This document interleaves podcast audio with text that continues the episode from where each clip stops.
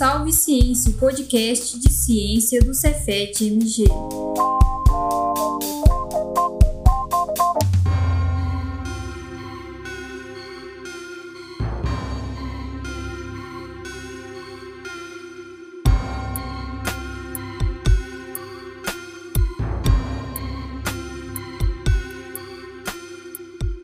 Nos Estados Unidos, um homem negro é sufocado por um policial branco que mantém seus joelhos sobre o pescoço do rapaz por cerca de oito minutos seguidos. Essa cena foi filmada por um aparelho de telefone celular de uma adolescente de 16 anos. A imagem ganha as redes sociais. O mundo fica chocado com a violência e a crueldade da cena. Em seguida, uma série de motins se espalharam pelos Estados Unidos, primeiro em Minnesota, depois em Miami, por fim em Washington. Como um efeito dominó, várias cidades são tomadas por movimentos chamando atenção para que vidas negras importam e ameaçando as autoridades sobre o lema: sem justiça não haverá paz.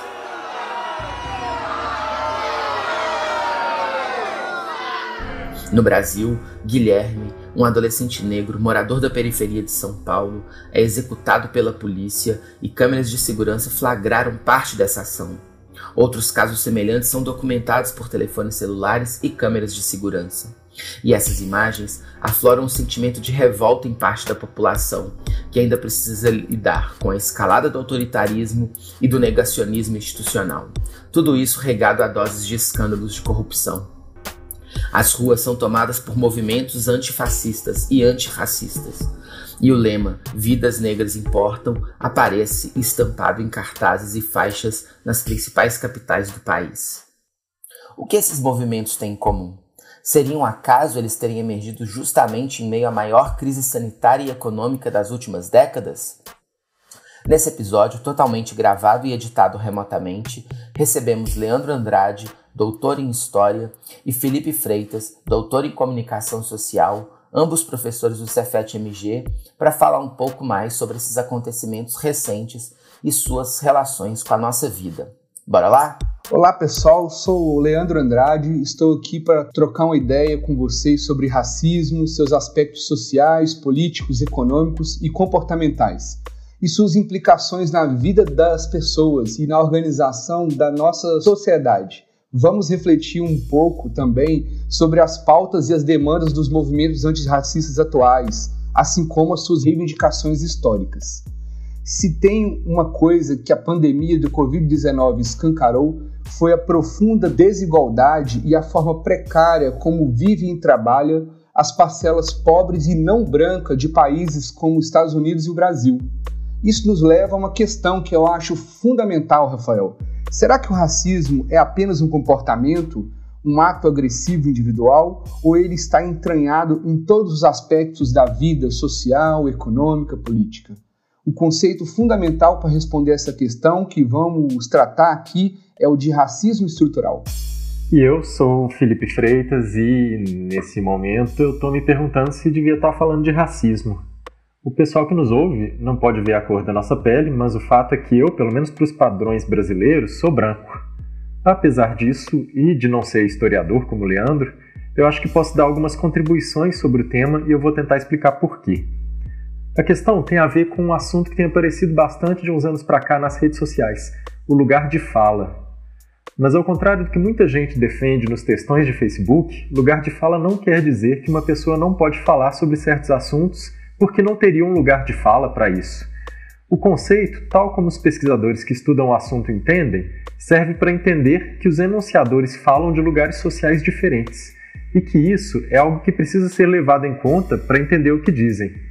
Então, eu não preciso dizer que sou descendente distante da Chica da Silva, pelo menos é o que meu pai diz, para poder falar sobre racismo. Mas acho importante fazer a ressalva de ser um professor branco falando sobre racismo para que o nosso discurso seja entendido no contexto dele.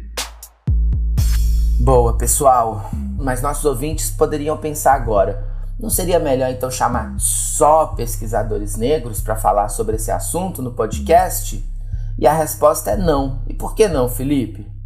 É claro que precisamos ouvir pessoas negras sobre o tema, justamente para não impor uma perspectiva branca como se fosse uma visão universal do assunto, Um erro que acontece muito, mas ao mesmo tempo acho que a gente deve parar de esperar dos nossos amigos negros sempre uma aula sobre racismo como se eles fossem uma espécie de wiki preta, para usar uma expressão jocosa da feminista negra Jamila Ribeiro. O racismo não deve ser uma preocupação só dos negros. Até porque os brancos são os responsáveis pela sociedade racista na qual a gente vive. Note que eu não disse culpados, e sim responsáveis. Eu nunca escravizei ninguém, mas eu vivo sob um sistema no qual eu sou beneficiado por essa história de opressão e esse sistema não vai mudar se a gente deixar o trabalho todo para a população oprimida, que é justamente quem tem menos poder para mudar as coisas. A Djamila diz mais ou menos isso no seu livro Pequeno Manual Antirracista.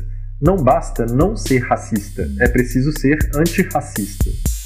É por isso que é importante o lugar de fala, porque ele vai entender que ele fala de algum lugar. Porque a pessoa branca, no geral, ela se pensa universal, o homem branco. Eu sou um ser humano. E olha para você, você é uma mulher, você é específico. Olha para mim, você é negra. É o conceito do outro, do outro. E que no livro você vai no outro no do outro. do outro. E ele não é entende que ele também fala a partir de um lugar. Porque quando ele entende que ele fala a partir do lugar do grupo que é privilegiado, ele vai conseguir enxergar que o lugar dele impacta diretamente no nosso. Nó, massa demais essa fala da Djamila, hein? Bom, para começar efetivamente a tratar do tema desse nosso episódio, é importante dizer logo de cara que os movimentos antirracistas não nasceram ontem. As denúncias e essas demandas feitas por indivíduos ou por grupos antirracistas, elas podem até ter ganhado alguma repercussão nesse momento. Isso é uma coisa que a gente precisa debater aqui, né? Mas apesar de muitas vezes esses movimentos terem sido invisibilizados ou minimizados, as questões raciais vêm sendo tema de várias músicas, videoclipes, filmes, séries, não é? Bom, Rafael, a música sempre esteve ligada à cultura e à identidade das comunidades negras, tanto para narrar o cotidiano, denunciar o racismo ou para demonstrar orgulho, né, por sua história, sua aparência, enfim. Exemplos disso são gêneros como o soul, o funk, o blues, o jazz, o rap e até mesmo o samba aqui no Brasil. Nas décadas de 60 e 70, no auge da chamada black music, estouraram artistas como James Brown, Aretha Franklin, Nina Simone, Billie Holiday nos Estados Unidos. É gente muito boa.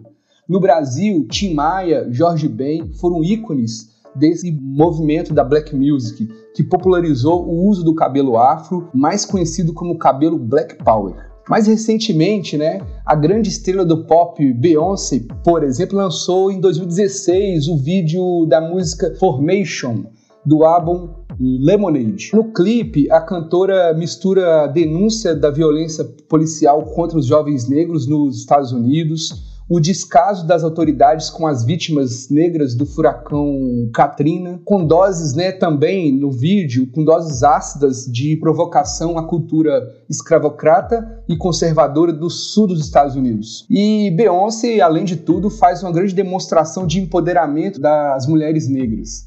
Alguém aí duvida do poder da Beyoncé e sua capacidade de hipnotizar os fãs? Bom, aqui eu recomendo fortemente uma série de vídeos do canal do Spartacus Santiago, né, no, no YouTube. O Spartacus, ele faz uma análise sensacional tanto do álbum quanto do videoclipe. O Spartacus, aliás, ele vem fazendo um trabalho muito legal relacionando temas da cultura pop, LGBT e da questão racial no Brasil e nos Estados Unidos. Boa dica aí, hein, Leandro? E atenção, é, pois é, atenção, o videoclipe Formation também faz referência ao movimento Vidas Negras Importam, iniciado em 2013, ano que o segurança George Zimmerman foi absolvido pela justiça após ter assassinado um jovem negro, o Trayvon Martin. O movimento começou nas redes sociais e a cada repercussão da morte de um jovem negro iam ganhando nas ruas. Nó, nosso clipe é massa demais mesmo. E recentemente a Beyoncé lançou o Black Skin pelo canal de streaming da Disney, né? E tá dando o que falar nas redes sociais. Parece que tem uma estética bem peculiar, afrofuturista, baseado em mitos e tradições africanas, buscando é, digamos, restaurar um orgulho da negritude através de referências às realezas africanas, aos, ao culto aos ancestrais. E parece que o resultado disso é uma estética bem fora desses padrões de videoclipes tradicionais ou de filmes de princesa da Disney. É, Parece bem massa mesmo esse novo musical, filme, álbum, manifesto, porque parece que esse trabalho é um pouco de tudo, assim, né?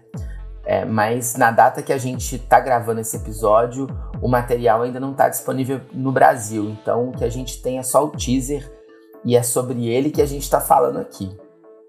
Rafael, é isso aí, cara. Esse refinamento estético das produções do Gambino, da, da Beyoncé, na verdade, eles se alimentam de uma tradição histórica do rap, sabe? Do hip hop, né?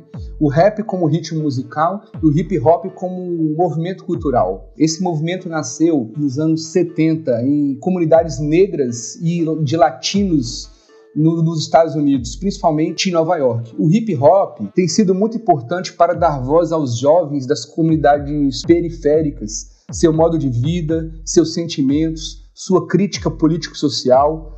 Sobre o início dessa história do movimento, vale muito a pena assistir a série Get Down, disponível na Netflix. Ô Leandro, quando estava falando aí da série Get Down, eu fiquei lembrando de uma outra série Netflix chamada Cara Gente Branca. Ela é baseada em um filme de 2014 que também está disponível na Netflix.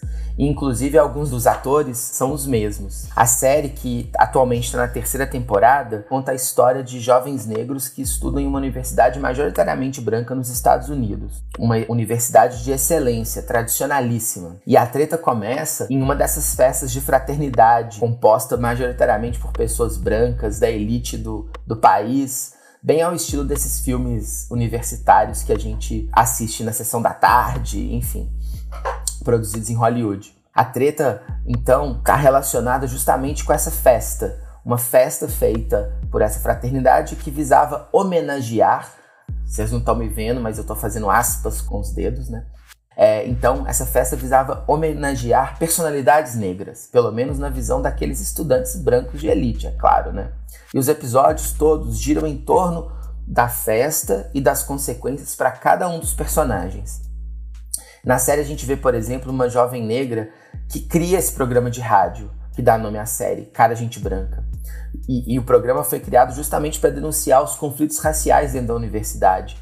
Mas ela também tem que resolver seus próprios conflitos pessoais relacionados à raça. E também, por fim, a história de um calouro estudante de jornalismo que precisa lidar não só com a questão da raça ali na universidade, mas também com a questão da sua sexualidade. Enfim, é uma série muito boa que mostra pra gente a complexidade das relações raciais e as suas intersecções. Ser negro e ser mulher, ser negro e ser homossexual, ser negro e ter a pele ou os olhos claros, por exemplo, ser negro e pertencer a uma determinada classe social. Enfim, fica a dica, pessoal. Série muito bacana. Aviso importante: o programa a seguir se dirige tanto a brancos quanto a negros. Cara, gente branca.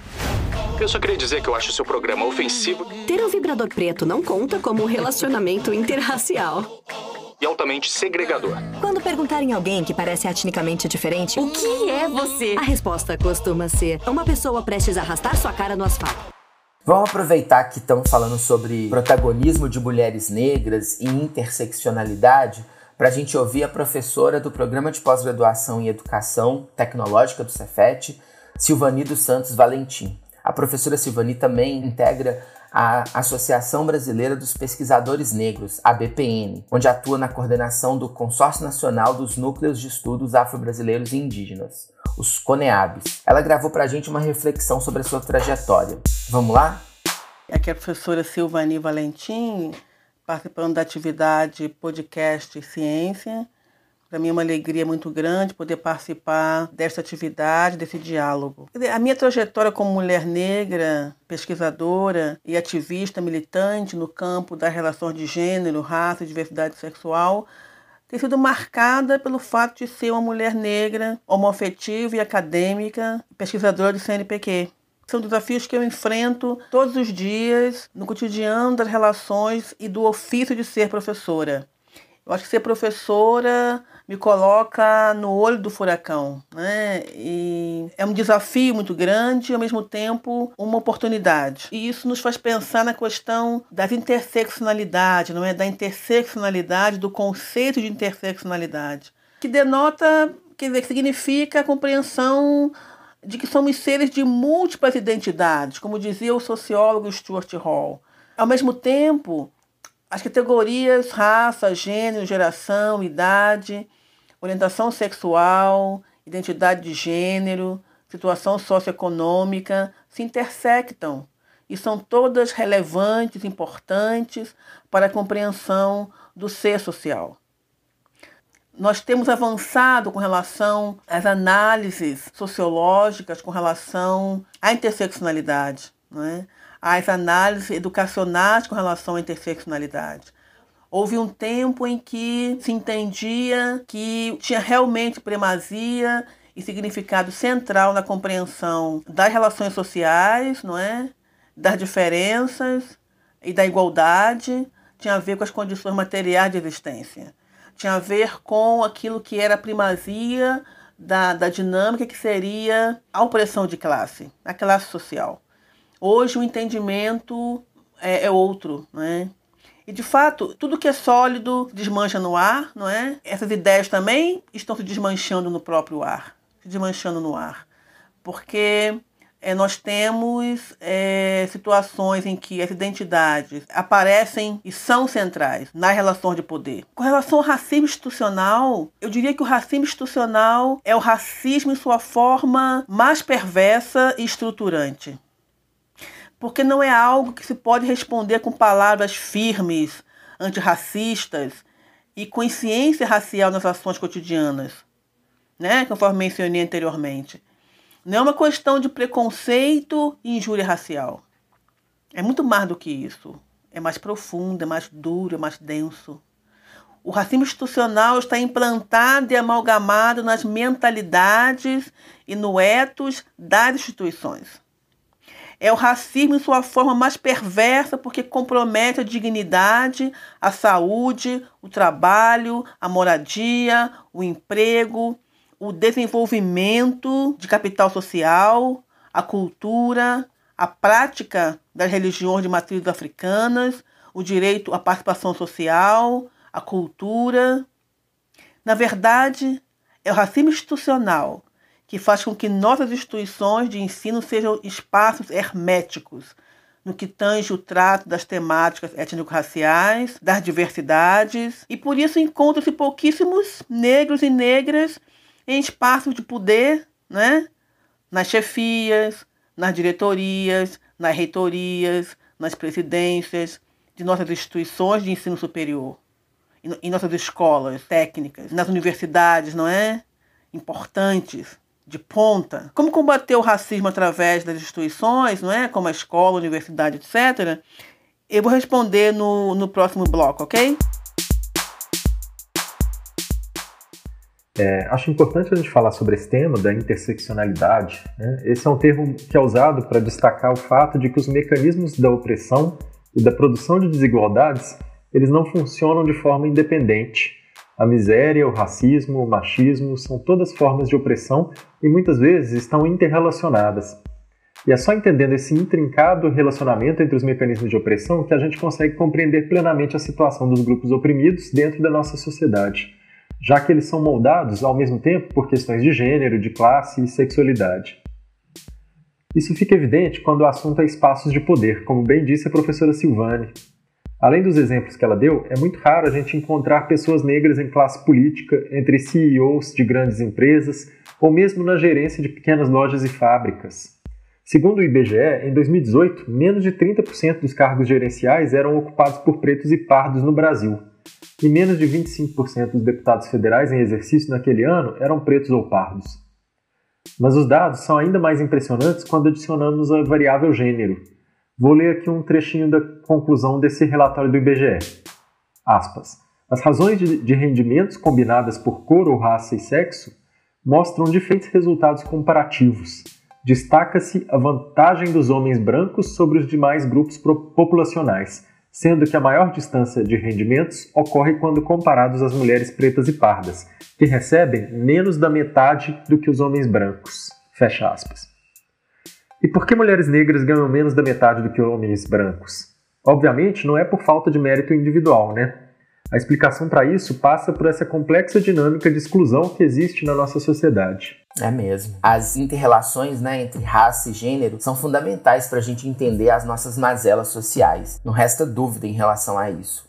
Aí, Leandro, eu queria aproveitar para a gente retomar uma questão aqui. Você disse antes que a Beyoncé, que diga-se de passagem, acabou se tornando um símbolo dessas lutas contra as desigualdades de raça e de gênero.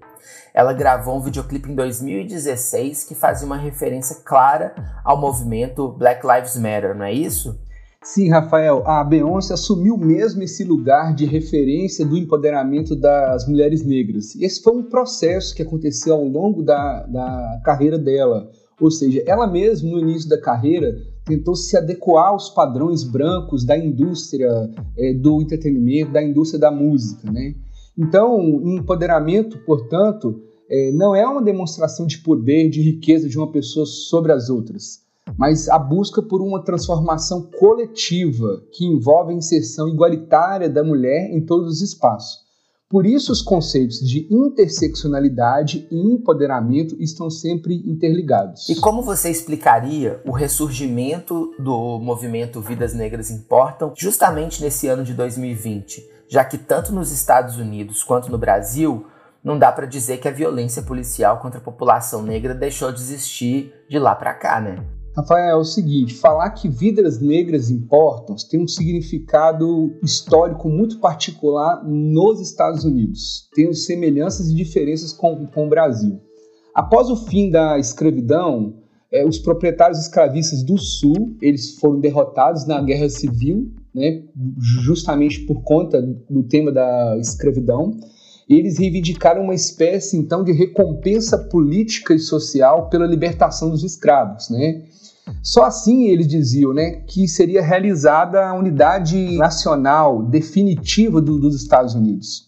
Bom, só se os estados, ou seja, como que essa unidade seria realizada? Só se os estados da federação tivessem liberdade de promover leis que segregassem negros e brancos. Então, a escravidão tinha acabado, mas a ideia era que essas, que essas populações vivessem de forma segregada. Então, embora mais a Constituição americana afirmava que todos são iguais diante da lei.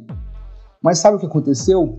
Uma decisão da Suprema Corte dos Estados, em 1896, permitiu uma interpretação bem criativa, assim, um jeitinho americano para driblar a Constituição a decisão assumia a prerrogativa de que negros e brancos pudessem ser iguais, porém separados, ou seja, uma doutrina que entendia que todos eram iguais diante da lei, mas que pudessem viver separados. Bem criativo, não é? Então, essa doutrina jurídica referendou uma série de leis que foram criadas para segregar espaços públicos e privados então, escolas, bancos, tudo era segregado para brancos e negros. Nos Estados Unidos, centenas de negros foram linchados, incendiados e enforcados em praça pública, muitas vezes acusados pela população de roubo, de estupro, né? sem qualquer julgamento ou intervenção do Estado. Era uma coisa meio louca. As pessoas levavam os negros, sobretudo jovens, para as praças, de penduravam em árvores e, é um, e, eram cenas de terror. É nesse contexto, então, que agiam organizações de supremacistas brancos, como a Ku Klux Klan. No contexto atual, né, de, de radicalização política, essas ideias vêm ganhando força de novo, né? Essas ideias de supremacia branca, inclusive aqui no Brasil, né? Tem uns aí tomando leite para poder fazer referências a esse tipo de, de organização racista. Bom, então só para a gente entender, esse imaginário de que a morte de negros seria um justiçamento e não uma violência, portanto, está muito é, presente na sociedade americana. Por isso o lema Vidas Negras Importam, porque existe um imaginário de que as vidas dos negros importam menos. Percebo então que a violência e o medo se misturavam e acabavam justificando o ódio racial. É verdade. É aí que a gente percebe que nesse aspecto não houve uma ruptura efetiva com o passado, né? Sim, sim, sim. A gente está falando aqui da primeira metade do século XX, ou seja, a escravidão já havia acabado já tem um tempo, o capitalismo estava em franco desenvolvimento nos Estados Unidos. E boa parte da África e da Ásia ainda estava sob o domínio colonial. E esse domínio colonial era justificado pela superioridade da civilização branca europeia. Bom, o que, que isso nos leva a concluir, Rafael? É que a discriminação racial ela estava presente nos dois lados do Oceano Atlântico, que está no mundo inteiro, bem no auge do capitalismo industrial. Portanto, o racismo ele fazia parte é, e estruturava o próprio desenvolvimento do sistema econômico do globo, sabe? Do sistema econômico do mundo. Uhum. Nas grandes e modernas cidades americanas, por exemplo, cidades símbolos do capitalismo, né? Comunidades negras eram marcadas pela pobreza e baixos níveis é, de educação, né? De acesso à educação. Esse, portanto, era um terreno fértil para que jovens assumissem o envolvimento em gangues e com uma criminalidade, pois eles estavam né, literalmente às margens da sociedade, às margens socialmente falando e às margens geograficamente falando. Né? Portanto, então, a associação entre jovem negro e violência ela foi automatizada e não foi problematizada sacou? Uhum. E essa mesma história acontece no Brasil. A gente vê muito isso, essa, essa história de que bandido bom é bandido morto. É uma forma de não problematizar essa situação de criminalidade e violência.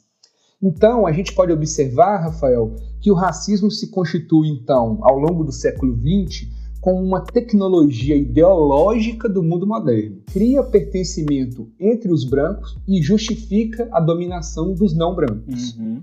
O fato é que, a partir de 63, um grande evento marcou o início de uma virada. É a chamada Marcha sobre Washington. Milhares de pessoas é, marcharam reivindicando o fim dessa segregação racial que eu vim explicando e defendendo plenos direitos políticos para os negros, né? Esse foi o ponto alto do chamado movimento pelos direitos civis, sabe?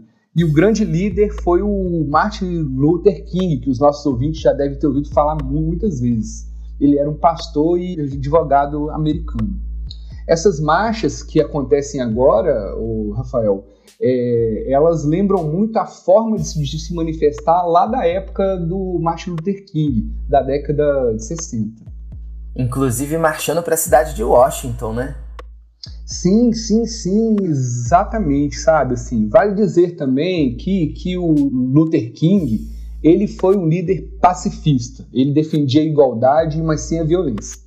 No entanto, outras lideranças negras naquela época defendiam uma verdadeira revolução e a criação de uma nova sociedade, onde o racismo e a miséria eles fossem transformados, fossem convertidos em poder do povo negro. Né? A liderança mais marcante que influenciou essa vertente foi o Malcolm X. Acontece que no ano dos anos de 64 e 65, a legislação americana, portanto, extinguiu a segregação racial e universalizou o direito ao voto. Então, parcialmente, as reivindicações dessas manifestações foram atendidas. No entanto, a população negra é, continuou sendo perseguida é, pela justiça, pela polícia, né? Existe também nos Estados Unidos uma coisa meio burocrática né, nos cadastramentos eleitorais, que na prática né, eles acabam impedindo que os negros é, votem em muitos estados. Isso aconteceu, continua acontecendo muito na década de 70 e 80. Então aqui a gente tem uma incoerência. Os direitos civis foram aprovados, mas as injustiças elas continuavam, né? E é nesse contexto que nascem o, movimentos como o Black Power, que eu já falei no, no campo da música, né? ou os Panteras Negras, né? Os Panteras Negras foi um partido político, né? Um partido político socialista. Isso mesmo, Rafael. Nos Estados Unidos já, eu, já houve um movimento socialista revolucionário e esse movimento era negro, velho. Os Panteras Negras, eles organizavam ações sociais comunitárias, né, para ajudar ali a, a, as comunidades e muitas vezes eles estavam envolvidos em confrontos com a polícia e também com a CIA. E a CIA agia para neutralizar o partido. Curiosamente, esse movimento surgiu no mesmo ano em que foi criado o personagem Pantera Negra da Marvel. Mas não é coincidência o nome ser o mesmo, pois ambos faziam referência a um batalhão de soldados afro-americanos que lutou na Segunda Guerra Mundial. E curiosamente, mas também não por acaso, o personagem da Marvel voltou a ganhar protagonismo com o filme Pantera Negra em 2018 e com uma estética também afrofuturista. Além disso, depois do, do filme Pantera Negra, é, o personagem passou a aparecer nas sequências dos filmes dos Vingadores. Com certeza, isso é um reflexo do movimento Black Lives Matter de 2013 para cá, vocês não acham?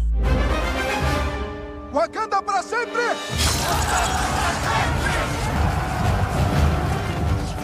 Massa, gente. Então, o que os Black Powers e os Panteras Negras queriam dizer é que a igualdade da lei não significou igualdade e liberdade de fato para todos os negros. Então, assim, portanto, havia problemas muito mais estruturais que afligiam essa, essa população, né, que afligiam os negros. Eu quero te perguntar outra coisa, Leandro. Aqui, o ódio racial no Brasil, até pelo menos um tempo atrás, era algo disfarçado, reprimido pelas pessoas. Pelo menos não se manifestava publicamente com organizações racistas, tipo a KKK, ou com leis de segregação racial igual nos Estados Unidos. Mas ele existia aqui no Brasil, sem dúvidas. E acho que podia ser visto em comportamentos cotidianos, em piadas e apelidos envolvendo a população negra, nos padrões construtivos da época, tipo o elevador de serviço e o elevador social, né? Ou no chamado DCE, que a gente vê nos anúncios de apartamentos, sobretudo de classe média, nas grandes cidades. E aí, né, nesse contexto, a sigla DCE não significa Diretório Central Estudantil, não, viu? Significa dependência completa de empregada. Ou seja, é uma área totalmente isolada do resto do apartamento ou da casa, com quarto e banheiros próprios para separar, para segregar a empregada doméstica dos demais espaços da casa. E isso não existe em habitação de classe média na Europa e nos Estados Unidos. É uma verdadeira jabuticaba, é típica do Brasil. E como explicar essa particularidade brasileira se não com a palavra segregação mesmo? Esses são só alguns exemplos de que existia e de que ainda persiste uma versão brasileira da segregação e do ódio racial, não é? Mas, Leandro, é, como, a, como a nossa história, acho que você podia falar um pouco pra gente, pode nos ajudar a explicar os movimentos antirracistas atuais tal como vidas negras importam aqui no Brasil. Rafael, você lembrou bem, assim, no Brasil, é, após a abolição da escravidão, em 1988, né, não houve uma legislação que segregasse diretamente a população negra ou indígena. Mas na prática, esses grupos sociais continuaram sendo vítimas de violências simbólicas, físicas, sociais, mas também da lei, sabe? Até os anos 30, a elite econômica e intelectual brasileira defendia que para o Brasil alcançar o progresso né, dos países envolvidos era preciso civilizar o povo. E o que, que significava civilizar o povo? Civilizar o povo significava embranquecer o povo, racial e socialmente. E isso aconteceu na prática, como política de Estado, assim, né? Quando o Estado brasileiro estimulou a vida de imigrantes europeus e, sobretudo, com a exigência de protocolos de bom comportamento na escola, no trabalho, na rua, né? Que consideravam a cultura negra e seus modos de vida vadiagem, desordem. Uhum. Então a gente tinha aqui um processo no Brasil em vistas à civilidade de branqueamento, tanto racial quanto branqueamento de comportamento, branqueamento social. Tipo a capoeira, o samba, né? Perfeito, excelentes exemplos, porque é, foi só a partir de 30 que, os, que esses elementos foram incorporados assim à chamada cultura da identidade brasileira, né? Porque a partir de 30 foi criado um imaginário, na verdade foi um projeto político de Estado mesmo, né? Que defendia que aí era um modelo diferente daquele anterior, que defendia que para o Brasil ser uma grande nação era preciso contar com a união dos brancos, dos povos nativos, né, no caso os indígenas, e os negros, nos casos afrodescendentes. Bom, essa percepção é, da nacionalidade brasileira, ela aparecia muito na literatura, nas artes, no discurso político e nas políticas oficiais do Estado Novo, por exemplo, mas também aparecia no futebol, né? O futebol é um esporte que nasceu branco e elitista, uhum. mas na época, a partir dos anos 30, ele estava se tornando popular e virou meio que um símbolo dessa mistura brasileira, né? Pois é, outro dia o príncipe do Brasil disse que não existe racismo no país. O irônico é que o que não existe por aqui é monarquia, né? é. é isso mesmo. Parece que é, a Terra também é plana, né? ah, todos esses elementos da história moderna do Brasil, dos Estados Unidos e do próprio capitalismo indicam que o racismo é historicamente estrutural e não apenas um comportamento individual. Uhum. Essa análise foi feita pelo jurista e filósofo Silvio de Almeida no livro Racismo Estrutural. Eu recomendo bastante, não é difícil de, de encontrar. O livro é Racismo Estrutural. Mata mesmo. Acho que a gente chega na grande questão do episódio, né? A ideia de que o racismo é algo que não está presente só na atitude das pessoas, e sim uma força que permeia a própria organização da nossa sociedade. Muita gente acha que o racismo é só o ódio aos negros ou as atitudes desrespeitosas, como chamar um jogador de futebol de macaco, ou seja, é sinônimo de preconceito. Aí se esquiva da questão dizendo, mas eu não sou racista? Ou seja, essa é uma concepção individualista do racismo. Primeiro, a gente precisa entender que o racismo não se manifesta só na forma do ódio. Nem todo racista é parecido com o vilão dos X-Men, que teme e odeia aquilo que é diferente. A Djamila Ribeiro diz que é preciso fazer com que a palavra racista deixe de ser um tabu, como se todo racista fosse o pior tipo de ser humano, praticamente um nazista. Esse tipo de racismo existe e é terrível, mas o racismo também existe em formas mais sutis. E provavelmente todos nós somos, em alguma medida, racistas, pois somos frutos de uma sociedade racista. Quando a gente vê, por exemplo, como são poucos os negros em posições de poder, como no político ou na universidade, e acha isso uma coisa normal, essa é uma visão racista de mundo.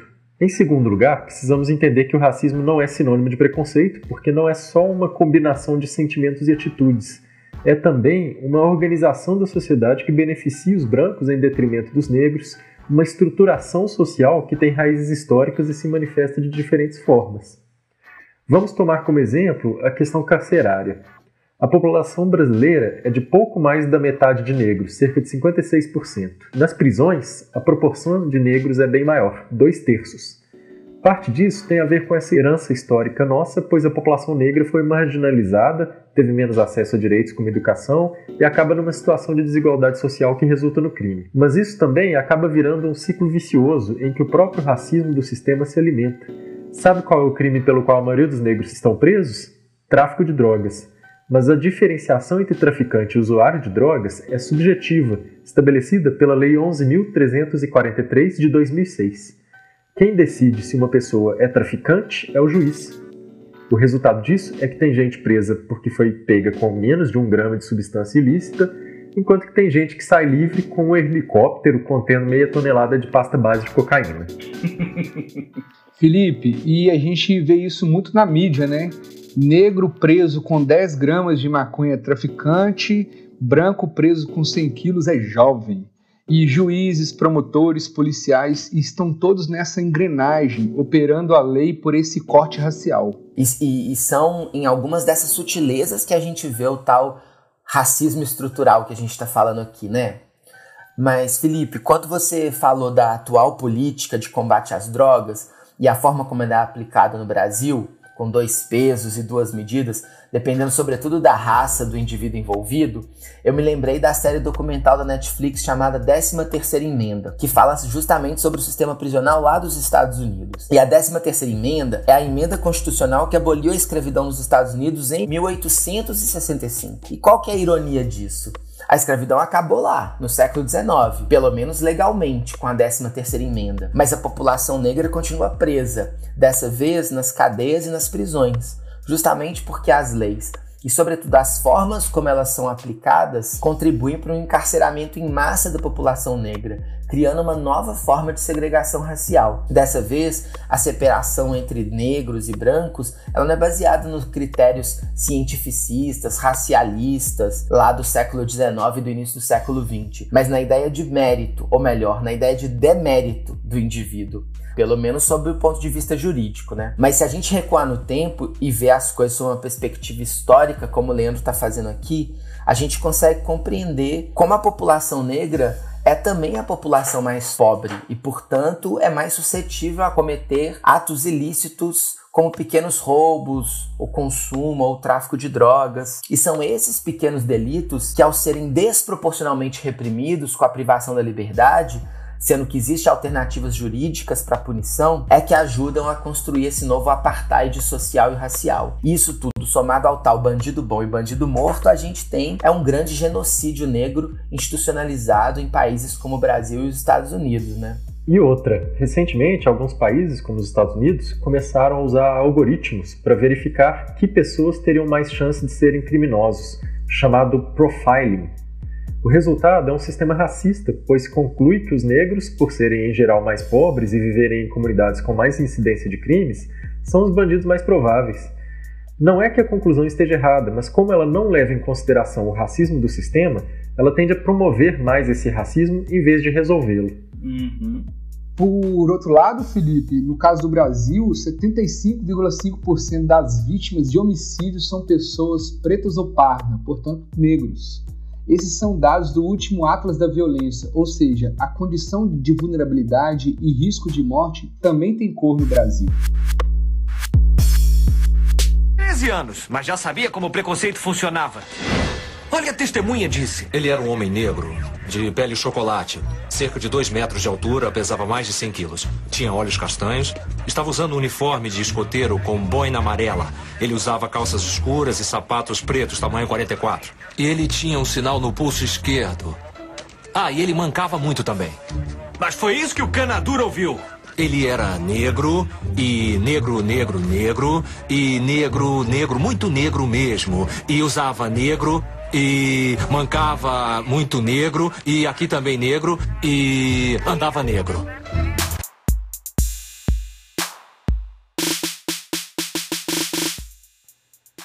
Pois é, Leandro. Nesse sentido, não basta não ser racista no sentido de não ser preconceituoso. Se você está sendo beneficiado por esse sistema opressor sem fazer nada para mudá-lo, é como se você comprasse um celular roubado. Você pode não ser o ladrão, mas está tirando proveito do roubo, então é desonesto. Né? Uhum. Claro que combater uma coisa que está tão enraizada na nossa sociedade, que permeia toda a nossa estrutura social, parece impossível, dá um desânimo. Mas o pior que podemos fazer é fingir que o problema não existe. Uhum. Daí vem aquele, vem aquele papo de que a pessoa não vê cor, ou aquela fala besta de substituir o dia da consciência negra por um dia da consciência humana. Verdade, verdade. Em manifestações de extrema direita, sejam elas pessoais ou nas redes sociais, é, havia uma provocação muito comum que é a de que todas as vidas importam, buscando desconstruir a palavra de ordem do movimento Vidas Negras Importam. Parece que para algumas pessoas, sobretudo aquelas que se identificam como brancas, focar na importância da vida de negros, dizendo que elas têm importância, poderia ser uma espécie de ameaça, sei lá, ou, ou medo de, de alguma forma, a vida dos brancos passassem a não importar mais. Um absurdo, né? Nesses dias eu vi um vídeo tipo esses do TikTok, muito curioso, circulando nas redes sociais. No vídeo, uma comediante branca nos Estados Unidos diz para uma outra garota, no caso ela mesma, né? Ó, oh, tem uma casa pegando fogo. E diz assim: vamos lá ajudar, tem uma casa pegando fogo. Essa outra garota branca responde: mas e a minha casa? Daí a comediante então diz: Mas o que, que tem sua casa? É aquela lá que tá pegando fogo, não é a sua. Mas a garota responde com aquela cara de bunda assim: ah, ok, mas todas as casas importam, não? Achei muito boa essa metáfora da casa pegando fogo. show, show. Show, show de bola, show de bola. Pois é, frequentemente o pessoal apela para essa concepção de justiça social, na qual o justo seria a gente esquecer todas as injustiças cometidas em séculos de história e fingir que agora todos têm as mesmas oportunidades. Como se bastasse ter uma Constituição dizendo que todos são iguais em direitos para que isso se tornasse, por mágica, realidade. Em momento algum, a mobilização girou em torno da ideia de que só as vidas dos negros importam. Esse tipo de argumentação que você citou, Rafa, na verdade é uma estratégia de negação do racismo estrutural, porque recusa a premissa básica do debate, a de que na nossa sociedade atual as vidas negras têm menos importância. Outro argumento muito usado para desautorizar os protestos antirracistas tem sido o caráter supostamente violento de várias das manifestações, eu digo supostamente porque acho um pouco estranho caracterizar como violência destruição de propriedade privada e o saqueamento de lojas, como se isso fosse algo comparável ao assassinato de uma pessoa inocente. Uhum. Acho que o brasileiro, atualmente, está numa onda de achar que protesto é algo que você faz com abadá e food truck no domingo, tirando selfie com um policial militar. Mas o fato é que protestos que não incomodam não cumprem o seu objetivo e mesmo quando eles incomodam, eles raramente são ouvidos. É isso aí, Felipe. Ai, ai, as heranças de 2013, do gigante que acordou, do vem pra rua, das selfies, das camisas amarelas, parecendo abadá. A partir daquele fatídico ano, parece que todas as manifestações aqui no Brasil se tornaram verdadeiros carna-protestos, né? Mas esse é um tema que nem vale a pena tocar agora. Talvez até mereça um episódio só sobre Você isso. Você não gosta de carnaval, rapaz? Ai, nem me lembro. Depois disso, parece que foi só ladeira abaixo. Bom, mas há também o caso dos atletas americanos, por exemplo, que desde 2016 eles têm protestado contra a violência policial sobre os negros, ajoelhando durante o hino nacional e se recusando a cantar. A mídia, as autoridades, em vez de debater a questão, preferiram focar no suposto desrespeito ao símbolo nacional. Resultado: atletas como Colin Kaepernick tiveram contratos rompidos e a Federação de Futebol Americana chegou até a proibir esse tipo de protesto. Uhum. Se o protesto pacífico é ignorado, ou pior, punido, o que fazer para ser ouvido então? Mesmo com toda a confusão causada nos últimos protestos nos Estados Unidos, a principal reivindicação do movimento tem sido ignorada, que é redu reduzir o financiamento da polícia e transferir esses recursos para iniciativas de combate à desigualdade social, atacando diretamente o racismo estrutural é aquilo que o, que o Leandro tinha explicado para a gente, né? É desviar o incentivo da, da repressão para suprir os, as necessidades de serviços públicos dessa população. Né? Recentemente eu vi um meme no qual o movimento conversava com a sociedade pedindo defund the police repetidamente ao que a sociedade respondia com pequenos avanços, como a inserção de vídeos explicativos em filmes racistas como E o Vento Levou, uhum. ou a contratação de dubladores negros para os personagens negros de Os Simpsons. O fato é que é muito difícil enfrentar o racismo estrutural e muito mais conveniente, pelo menos para os brancos, fingir que ele não existe. É, infelizmente essa é a forma como muita gente lida com essa questão, né? Fingindo que o problema não existe. Mas, Felipe, aproveitar aqui, a professora Silvani Valentim também gravou para a gente uma reflexão sobre essa questão. Vamos ouvir agora esse trecho em que ela fala sobre ações de combate a essa estrutura racista e desigual na nossa sociedade. É o nosso papel com relação ao combate ao racismo? Então, a gente tem feito iniciativas desse tipo, como Afrociências, e eu acho que é uma forma de nós fazermos também fazermos valer não é, essas leis, esses marcos legais que nos ajudam a combater o racismo e a pensar projetos como esse. Bom, a questão das ações afirmativas, não é? É, eu acho que a Lei 12.711 de 2012, que é a chamada Lei de Cotas, é um marco né, na nossa luta antirracista. E não podemos esquecer que uma política de ação afirmativa é muito mais do que cotas e que é importante garantir equidade para negros, indígenas e pessoas com deficiência. Temos que garantir que estudantes negros, indígenas, de origem socioeconômica, pobre, que eles possam permanecer.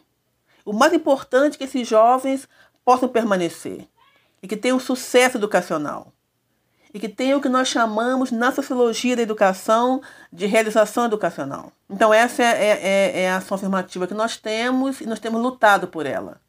E ainda que seja uma, uma porcentagem, uma, uma proporção, não é, reservada aos negros, não é, nós temos que montar bancas de, de identificação de pessoas autodeclaradas pretas e pardas, indígenas, porque as pessoas têm burlado a lei. Então nós temos um outro trabalho com relação às ações afirmativas, que é garantir que aqueles para quem a política foi feita seja então direcionado para elas e que não seja atravessada por pessoas que não estão categorizadas, não é? Não, que não são pessoas pretas e pardas, nem indígenas, nem, nem com deficiência. Então, isso também é um trabalho que temos feito. E as ações afirmativas, elas têm também que ser implementadas na pós-graduação. É, tem uma portaria normativa de 2016, não é? Que teve agora sob ataque na saída do governo Weintraub. Ele tentou tirar essa política, porque ele é uma política que não gostam, que consideram muito perigosa, porque ela ameaça esse ethos institucional da qual eu falava, que é chegar à pós-graduação. Então, eu acho que são esses os grandes desafios que nós temos que enfrentar com relação às questões raciais no Brasil de hoje. São as ações afirmativas, são as cotas raciais, é, são as temáticas de gênero, raça, não é, diversidade sexual e é aquilo que a gente, que a gente tem chamado, não é, é, de lugar de fala. O lugar de fala das mulheres negras no Brasil tem sido um lugar de silenciamento, um lugar de não lugar. Né?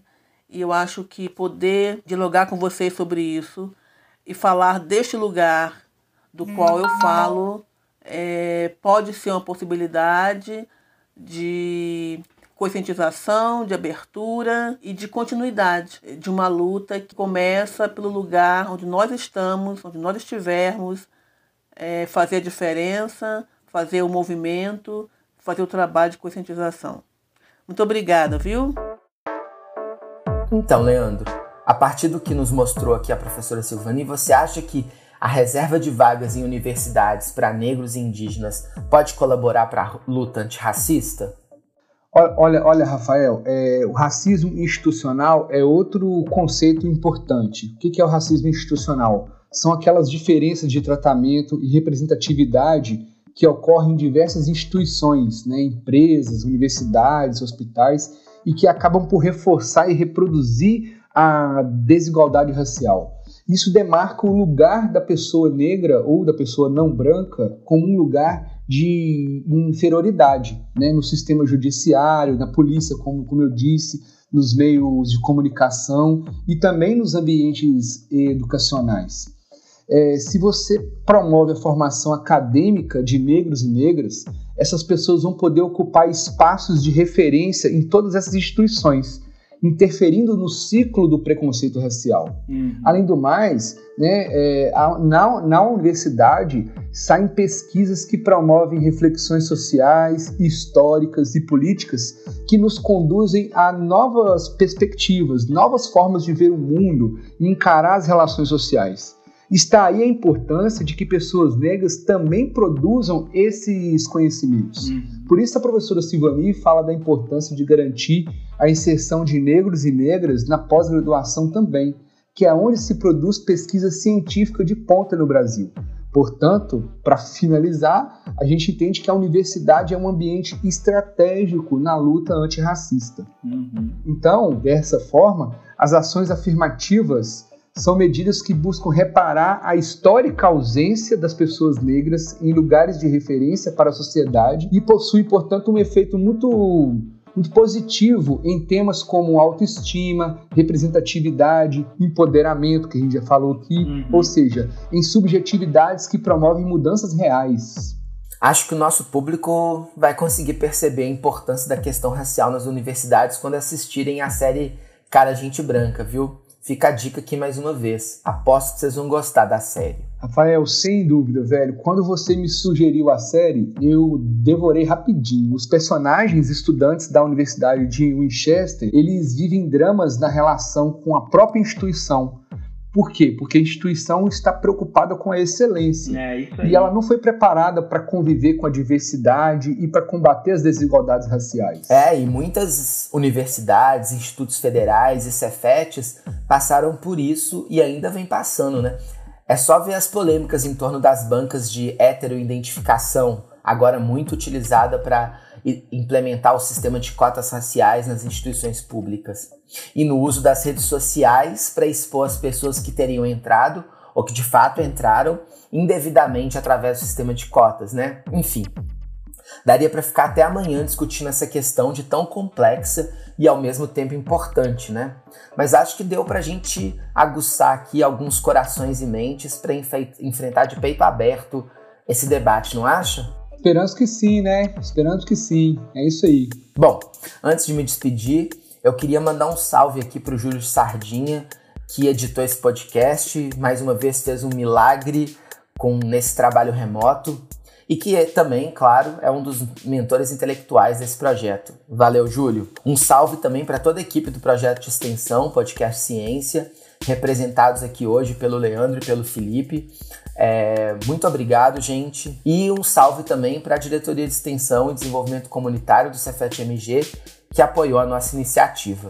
E você, Leandro, quer mandar um salve para quem? Meu salve vai para as mulheres negras do Brasil, trabalhadoras, estudantes, mães, enfim, é, guerreiras que enfrentam todo tipo de desafio que a gente já narrou aqui hoje. Um abraço para todos e até a próxima. E o seu salve, Felipe, vai para quem? Meu salve vai para todos os alunos negros e antirracistas do Cefet. Me deixa muito feliz quando vejo que como essa nova geração está mais ciente do quanto a nossa sociedade é injusta muito mais do que eu quando tinha a idade deles. Muito bom. Muito obrigado, Leandro. Muito obrigado, Felipe, por essa verdadeira aula que a gente teve aqui hoje. Pessoal, vale lembrar aqui que esse episódio foi totalmente gravado remotamente, porque durante esse momento de pandemia do novo coronavírus, ficar em casa, por enquanto, vem sendo nosso melhor antídoto.